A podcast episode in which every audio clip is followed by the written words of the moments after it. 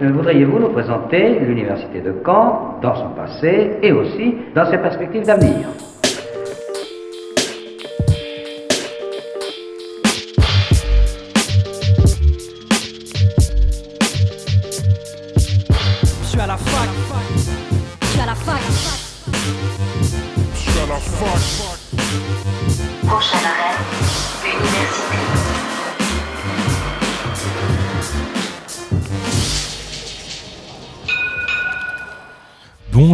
Toutes et à tous, bienvenue dans Fact News sur Radio Phoenix, votre émission hebdomadaire d'actualité étudiante.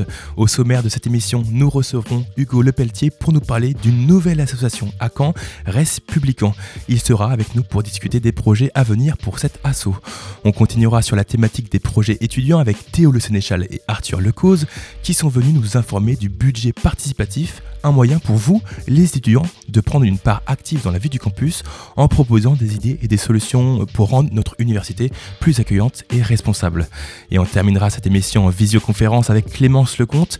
J'ai pu discuter avec elle de son exposition Comme un voyage, disponible à la Maison des Langues et de l'International. Mais avant cela, c'est le récap de la semaine.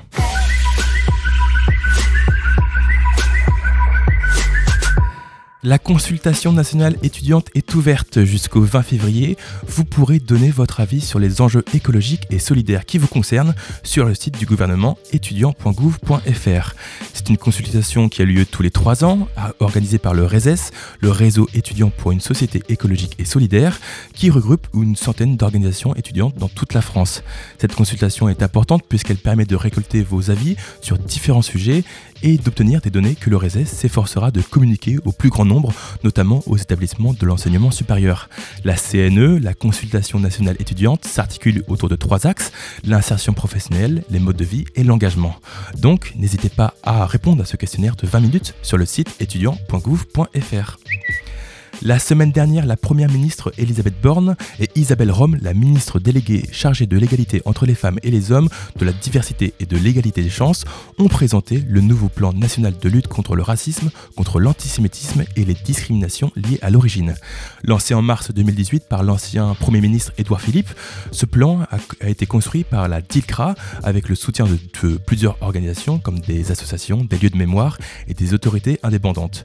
De ce plan, il ressort cinq piliers principaux Mesurer la réalité du racisme, de l'antisémitisme et des discriminations, oser nommer les réalités de la haine, mieux éduquer et former, sanctionner les auteurs et mieux accompagner mieux accompagner les victimes.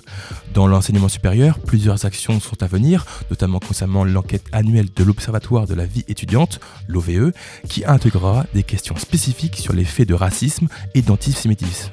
Une dizaine de ministères sont concernés et devront rendre des comptes tous les trois mois durant les réunions interministérielles. Et si votre prochain emploi était en Allemagne Aujourd'hui, à 15h, se tient une conférence en ligne avec l'ambassade d'Allemagne à Paris. Le but est de vous aider, de vous accompagner dans un projet étudiant en dehors de la France. Durant cette conférence, différentes questions seront abordées. Quel secteur et région cibler Sur quel site consulter les offres? À quelle rémunération peut-on s'attendre? Ou demander des aides à la mobilité Comment préparer une candidature percutante Ou encore comment organiser son installation en Allemagne Pour s'inscrire, il faut envoyer un mail à cette adresse annette.lendig.unican.fr. Vous, recevez, vous recevrez un lien pour la conférence. Sinon, vous pouvez directement suivre la conférence en présentiel au campus 1 dans le bâtiment K, salle ES 302. C'est aujourd'hui à 15h. Bonne conférence à tous. Le récap de la semaine, c'est terminé pour aujourd'hui. Maintenant, place à notre invité. L'invité du jour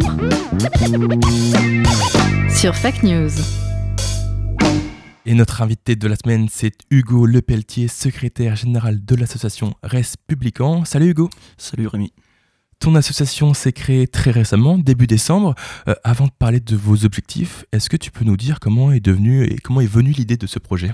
Alors l'idée, elle est venue, euh, enfin ça vient d'une idée simple. Hein. Madame Kevonian, qui est une de nos enseignantes et responsable de la mention sciences politiques, de la spécialité sciences politiques euh, euh, de l'université de Caen, a poussé plusieurs étudiants à monter une association, une structure où se retrouveraient donc les trois filières ayant comme spécialité donc les sciences politiques, soit les historiens, les philosophes et les sociologues. Donc vous avez fait un communiqué de presse récemment où vous expliquez vos projets. Le but premier, c'est d'ouvrir la science politique au plus grand nombre. par quels moyens vous allez faire ça?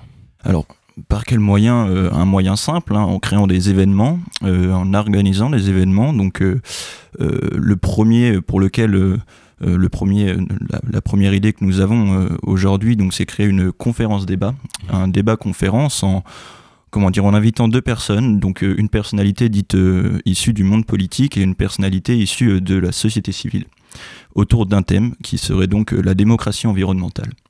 Est-ce que vous avez déjà des idées des personnes à inviter? On a déjà des idées.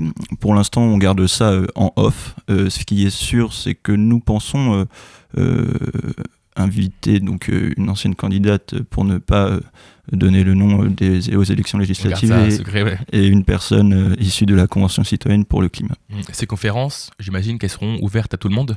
Ouvertes à tout le monde, que ce soit aux étudiants ou aux personnes, aux jeunes actifs, enfin à tout le monde. Mmh. autre chose sur votre communiqué, c'est l'organisation de voyages. Est-ce que tu peux nous en dire un peu plus? Donc oui, l'organisation de voyages, les sciences politiques, euh, du moins la, filière sciences politiques, nous amène à, comment dire, à découvrir le fonctionnement de nos différentes institutions.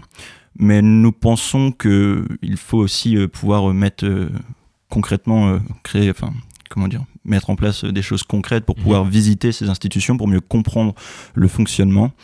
Alors, Aujourd'hui, nous avons déjà une idée euh, première qui serait euh, d'aller euh, à Bruxelles, visiter le Parlement européen.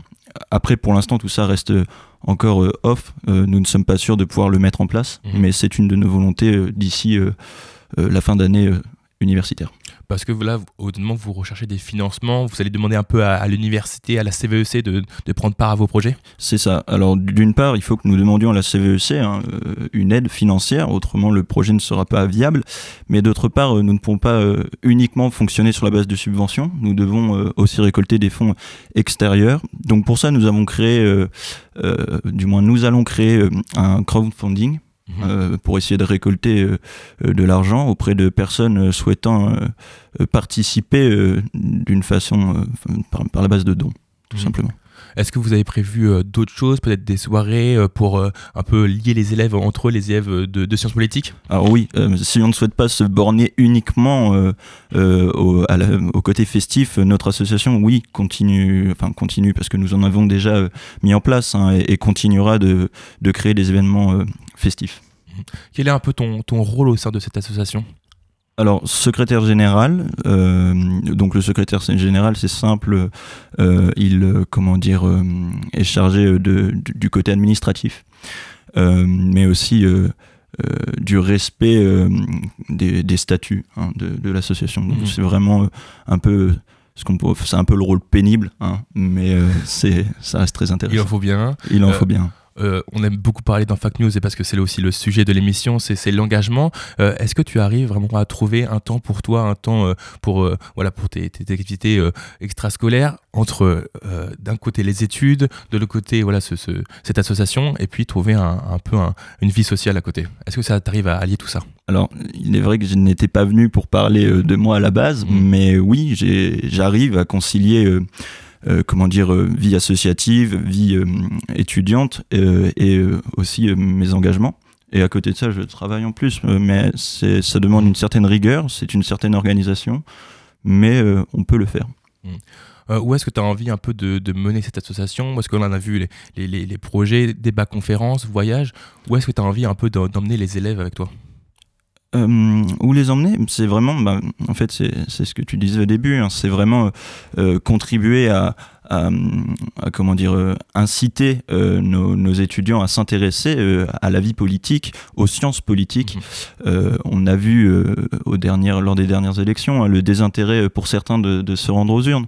donc il faut justement réussir à, par la base de notre association, on n'a pas la prétention euh, pour autant euh, d'y arriver, hein.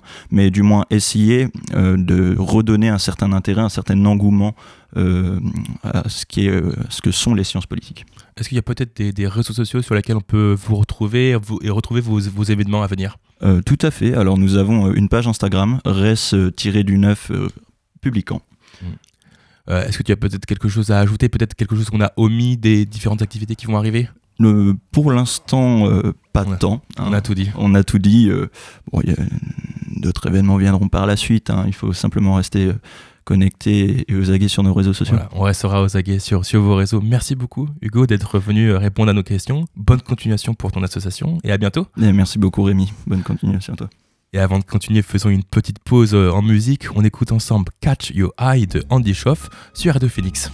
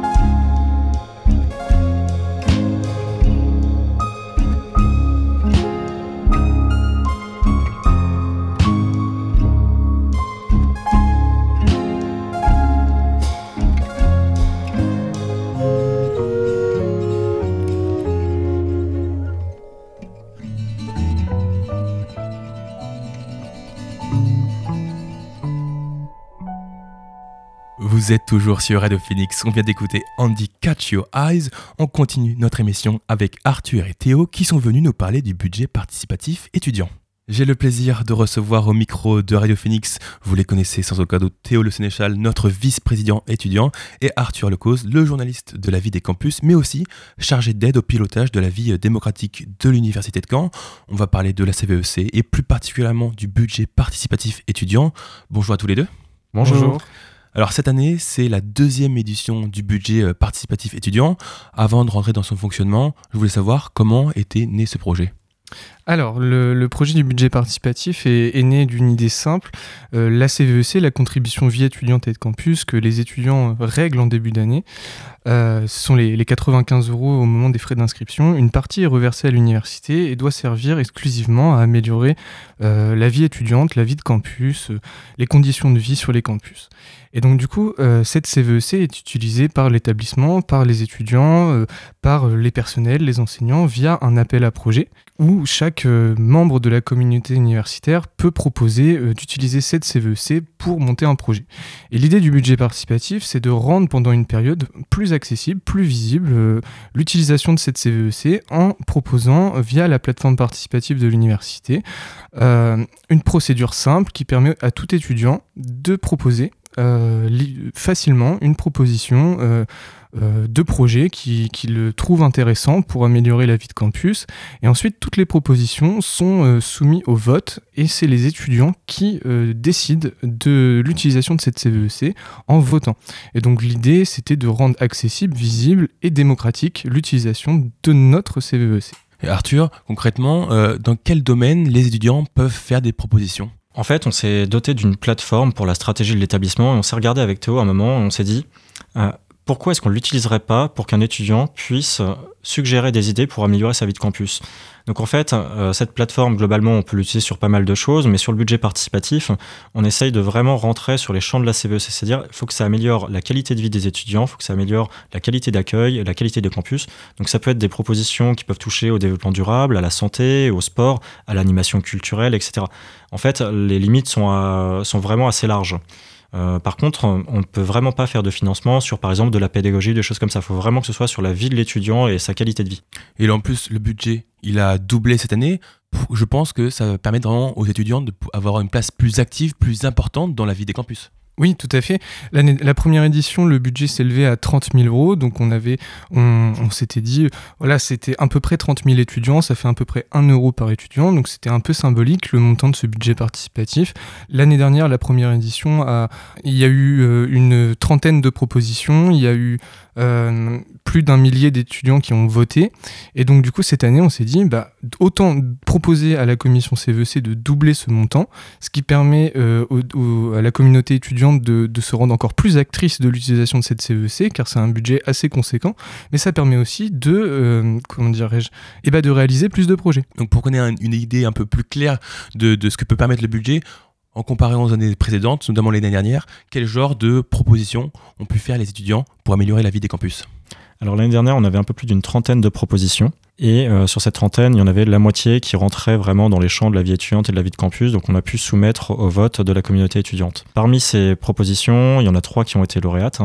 Donc on a une distribution de protection hygiénique. Donc là, c'est un projet qui est en cours de réalisation par l'université. Euh, ce qu'il faut savoir que le budget participatif, à partir du moment où les étudiants votent, il faut que les services de l'univers- de l'université ensuite préparent les projets, donc analysent un petit peu les devis, etc euh, identifie les meilleurs emplacements euh, où on peut distribuer, trouve en même temps les relais étudiants pour faire en sorte de toucher un maximum de monde. Donc on avait euh, cette production et, euh, cette distribution de protection hygiénique. hein. Donc on avait également les zones de repos en fait. Donc euh, l'idée c'est de trouver un espace sur lequel un étudiant peut venir se détendre, faire une petite sieste, euh, un petit peu comme les cocons de sieste qui existent déjà à la BU du PFRS, donc sur le campus 5. Et après le troisième projet c'est de, mettre en place des zones de restauration avec des micro-ondes. Parce qu'une des grosses remontées des étudiants lors du dernier budget participatif, c'était la difficulté de trouver un endroit où se nourrir. C'est-à-dire, euh, on a des cafétérias et des rues sur euh, quasiment tous les campus, hein, mais il y a beaucoup d'étudiants qui souhaitent venir avec leurs propres gamelles, leurs plats préparés, etc. Et euh, ne trouvent pas d'endroit où le réchauffer en dehors des cafétérias. Donc l'idée, c'est vraiment de pouvoir implanter progressivement sur les différents campus des micro-ondes. J'aimerais aussi qu'on parle un peu de, de vos rôles parce que vous avez l'air très, très impliqué dans ces budgets. Arthur, qu'on comprenne bien, donc tu es chargé d'aide au pilotage de la vie démocratique de l'université. Comment est-ce que tu accompagnes les étudiants? Quel genre de conseils tu vas, les- tu vas leur, leur donner? Alors, l'accompagnement des étudiants, là, en fait, c'est un peu plus Théo. Euh, moi, mon rôle, il est d'accompagner l'établissement pour monter des projets participatifs.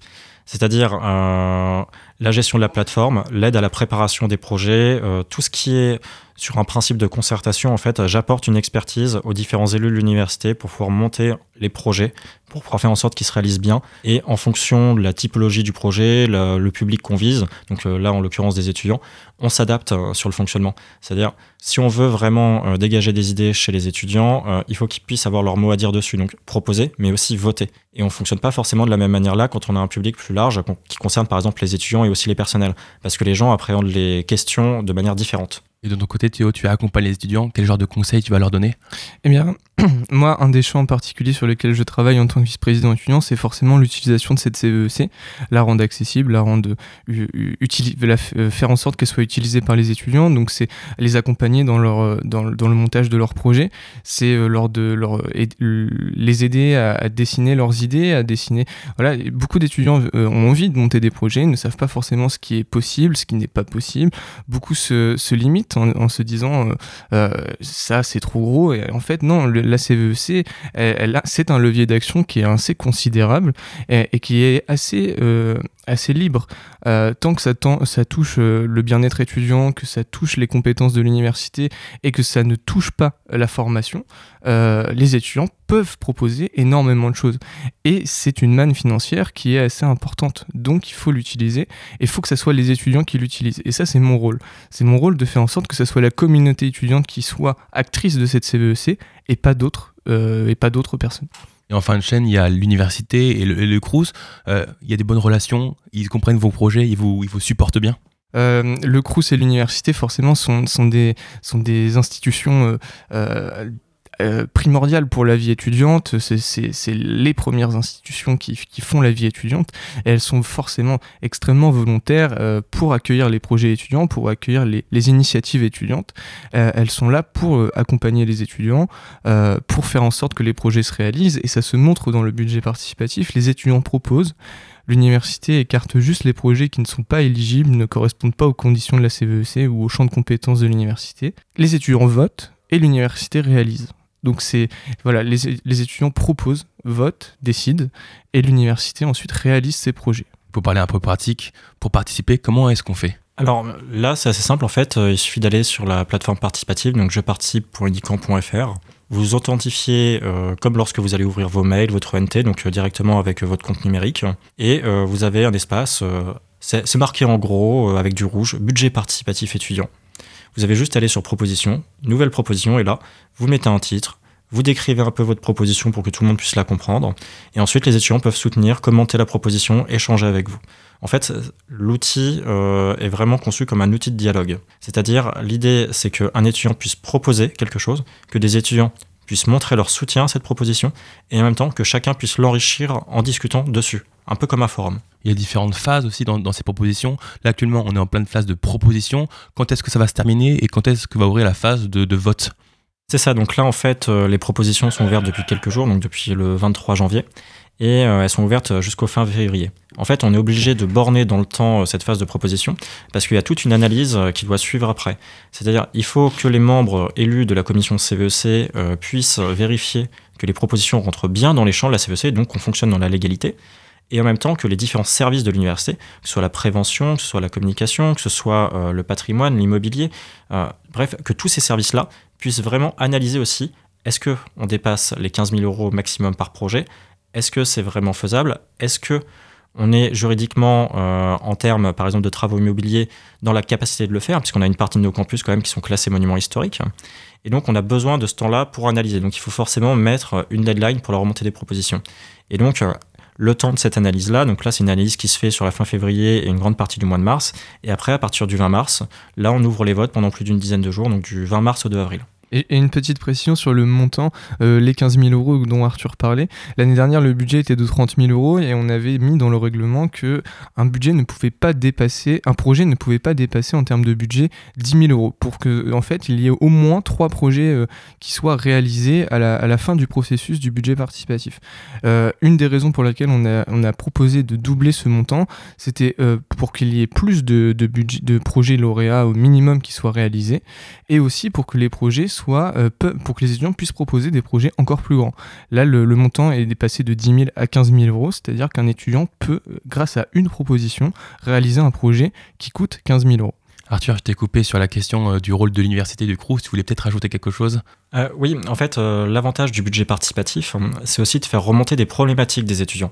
Et si on prend l'exemple du budget participatif de l'année dernière, on a eu quelques propositions qui concernaient les résidences Crous, que ce soit sur les aménagements des espaces, euh, des espaces d'accueil, tous les espaces euh, dans lesquels on peut se réunir dans une résidence, ou même par exemple, on avait une proposition sur l'installation de récupérateurs de récupérateurs d'eau. Toutes ces choses-là, c'est des choses qui ne rentrent pas dans les compétences de l'université. Par contre, comme le Crous fait partie de la commission CVEC, ils peuvent voir toutes les propositions et ils peuvent en discuter entre eux pour savoir les suites à donner. Ce qui veut dire qu'en fait, euh, quand on fait une proposition sur le budget participatif, euh, elles sont aussi transmises à l'ensemble des acteurs qui sont autour de la table. C'est-à-dire que les collectivités peuvent voir les propositions, échanger avec l'université dessus, et le Crous également. Voilà, donc c'est pour ça que c'est très important de participer à, à ce budget participatif. Vous pouvez retrouver toutes ces informations sur jeuparticipe.unicamp.fr. N'hésitez pas à faire vos propositions. Vous pouvez prendre une part active dans la vie de notre chère université. Merci beaucoup Théo et Arthur d'avoir répondu à nos questions. Bonne journée à vous et à bientôt. Merci. Merci, au revoir. Avant d'enchaîner sur la dernière interview de ce numéro de Fact News, on fait une petite pause musicale avec Peter Love et son titre Molly sur Radio Phoenix.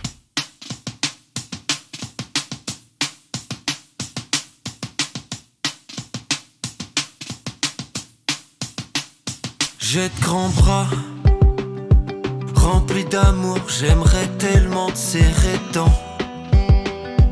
Reste loin de moi, je suis doux. Mais mon cœur contrôle encore ni mes bras ni mes jambes. Si je te serre, je t'étouffe. Tu es là pour mes câlins, mais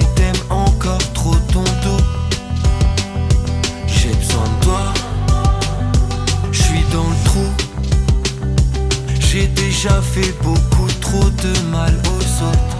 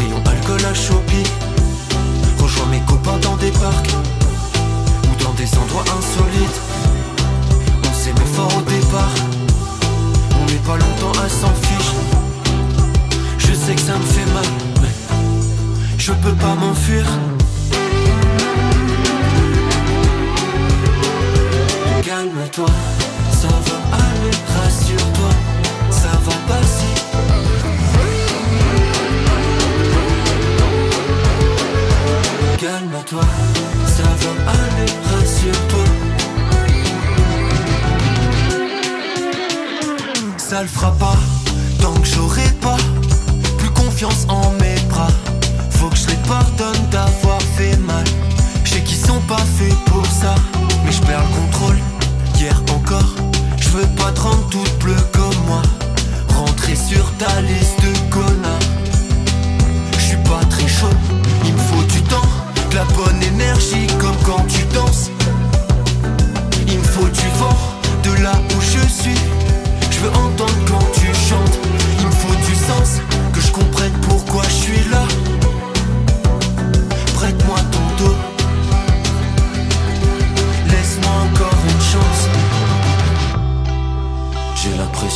la.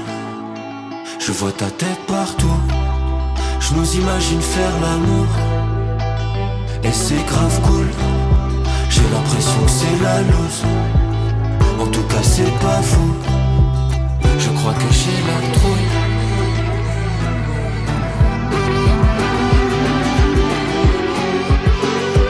Calme-toi, ça va aller, rassure-toi, ça va passer.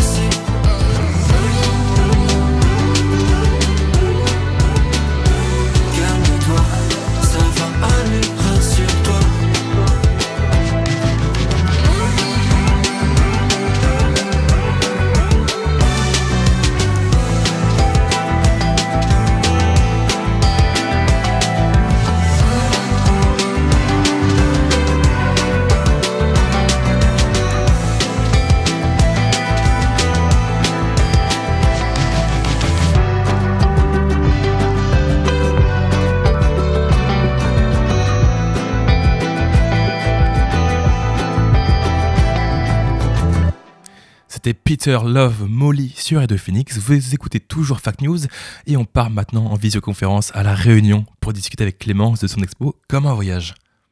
Et je tiens à dire que cette conviction de la jeunesse ne peut être aujourd'hui renforcée Et nous avons la chance d'être en visioconférence avec Clémence Lecomte qui, qui est actuellement à La Réunion. Son exposition Comme un voyage est disponible à la Maison des langues et de l'international au Campus 1. On en parle avec elle. Bonjour Clémence. Bonjour. Alors avant de parler de tes, photos, j'aimerais comprendre pourquoi tu es tu t'es lancé dans ce projet, euh, d'où est venue l'idée de cette euh, expo? Eh bien, en fait, euh, au moment où j'ai commencé mon contrat d'alternance à l'association de choses l'une de Caen, je me suis acheté un appareil photo. Et donc, pour essayer de m'améliorer et de comprendre un peu plus le monde de la photographie, euh, je m'étais dit que le plus, enfin le mieux du moins, c'était de d'avoir le plus de sujets possible. Et donc, euh, avec l'accord de mon chef de service, euh, donc Lilian Bellet, euh, j'ai pu euh, avoir l'opportunité de photographier les personnes que l'on accueille à l'association. Et donc, finalement, c'est devenu mon projet d'alternance. Et de fil en aiguille, au vu des photos, mon chef de service m'avait dit est-ce qu'on n'en ferait pas quelque chose de ces photos?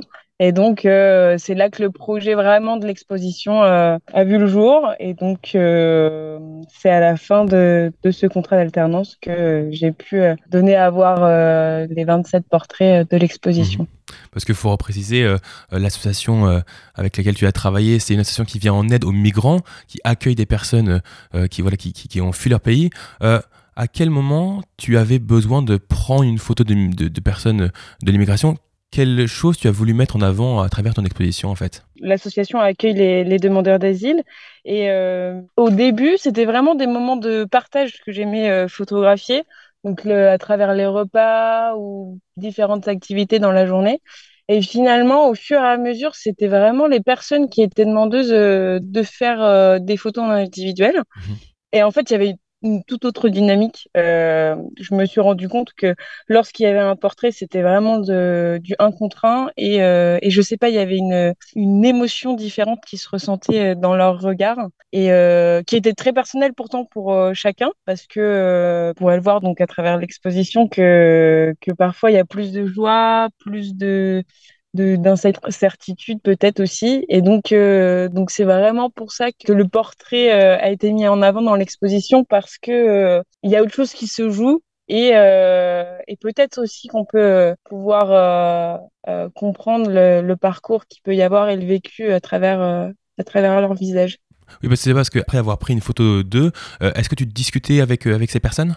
Oui, ça arrivait souvent, bah déjà parce que forcément ils voulaient voir euh, ce que ça donne, et aussi parce que, c'est vraiment un instant où, euh, où un lien se crée, je trouve, euh, ce qui m'a peut-être parfois aussi facilité la tâche, parce que il y a une, pas une confiance, mais un début, du moins, de, de confiance qui se créait à travers la photographie, et donc c'est ça qui était euh, très appréciable quand même. Et après, dans nos échanges, forcément, euh, on en vient à à parler peut-être plus de choses personnelles et qui sortent un petit peu du cadre de vraiment euh, le sujet pour lequel ils sont là. Mhm. Et donc, euh, ouais, c'était plutôt plaisant. Euh, donc tu l'as dit aussi, euh, tu as pris euh, 1500 photos pour au final en garder seulement 27. Comment est-ce que tu as fait le tri? Euh, ouais, très, tâche euh, très compliquée. Euh, déjà, le premier tri, c'était vraiment de savoir si, euh, si je partais sur des photos de partage ou sur des portraits. Et ensuite, euh, donc quand je suis partie sur des portraits, là, ce qui m'a aidé, c'était plutôt euh, de diversifier euh, les nationalités. Euh, ça, c'était quelque chose qui était très important pour moi dans l'exposition, de montrer que en France, euh, au sein même de ce phénomène de migration, il y a vraiment plusieurs, plusieurs personnes qui viennent, mais de tous les pays, de chaque continent. Et, euh, et donc, ouais, ça, c'était vraiment important. Donc, ça m'a aiguillée dans le, dans le choix. Et puis après, euh, en lien aussi avec le photographe euh, Patrice Olivier, qui m'a beaucoup aidé, qui vient de, un photographe qui vient de l'Orne.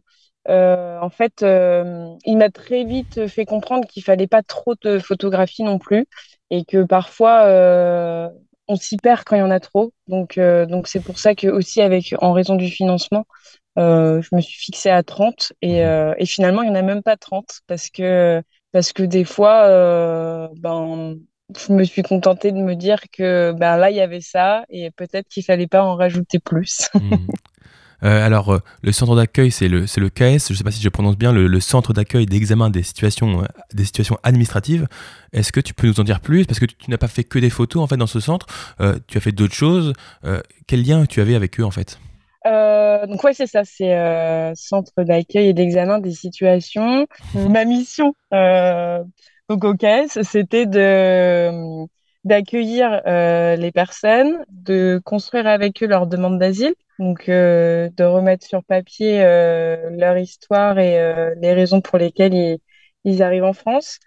et, euh, et après de préparer leur transfert. Donc euh, c'est vraiment la particularité du KS d'accueillir des personnes sur du très court terme. C'est un centre un petit peu de transit et de passage puisque les personnes arrivent au sein même de l'association et sont là que pour une durée en moyenne de 20 à 30 jours. Mmh, très court. Donc, ouais. ce qui fait qu'il y a des arrivées toutes les semaines, il y a des départs toutes les semaines, donc il y avait un petit peu toute cette gestion. Et donc, vraiment, avec les personnes, c'est surtout euh, bah, l'accueil qui va être fondamental, forcément, de leur expliquer un petit peu le principe de l'association, euh, puis les règles en collectivité.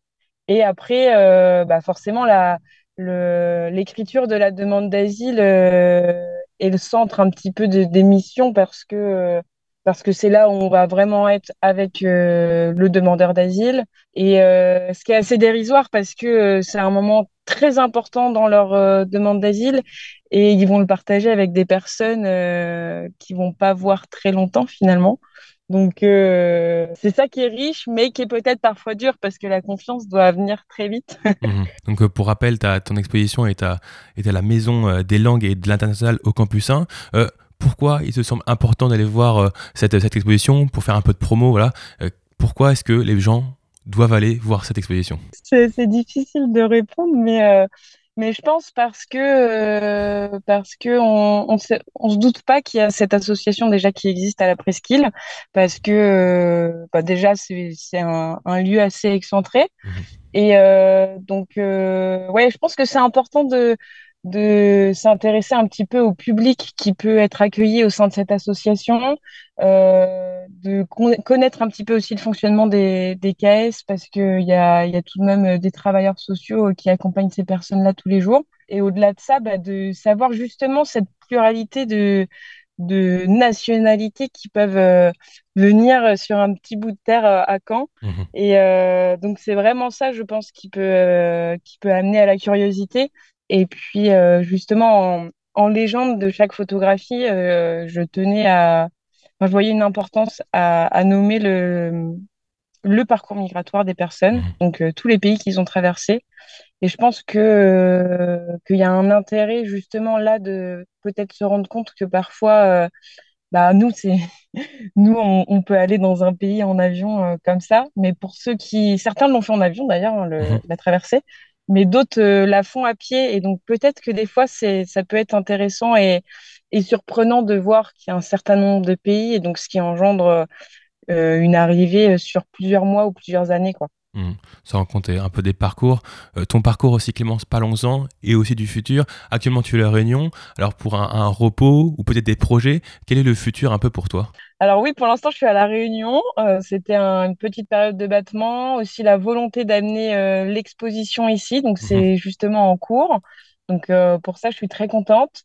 Et la suite, bah, la suite, c'est c'est sur un autre territoire. Voilà, je, je vais continuer l'aventure euh, sur le département de Mayotte, où, Mhm. euh, où je vais continuer de, de, d'accompagner euh, les personnes euh, demandeuses d'asile euh, sur un autre territoire, pour le Mhm. coup, sur Mayotte. Et, euh, et dans l'espoir et l'envie, bien sûr, de, de proposer d'autres, une autre exposition, du moins, euh, de, d'avoir peut-être cette même chance de, de photographier les personnes qui, que je pourrais accueillir et accompagner.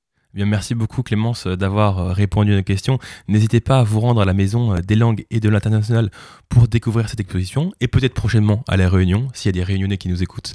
Ça me paraît très bizarre, mais, voilà, si vous allez à la Réunion, n'hésitez pas à aller voir cette prochaine, prochaine exposition. Donc, Quand voyage, c'est disponible jusqu'au 16 février à la Maison des langues. Merci beaucoup Clémence et puis bonne journée. Merci, bonne journée à vous. Fact News, c'est terminé pour aujourd'hui. Merci à Anaël, à la technique. On se retrouve la semaine prochaine pour un nouveau numéro. Restez sur Radio Phoenix. Dans quelques instants, c'est le Flash et la Méridienne avec Loué. Bonne journée à toutes et à tous sur Radio Phoenix.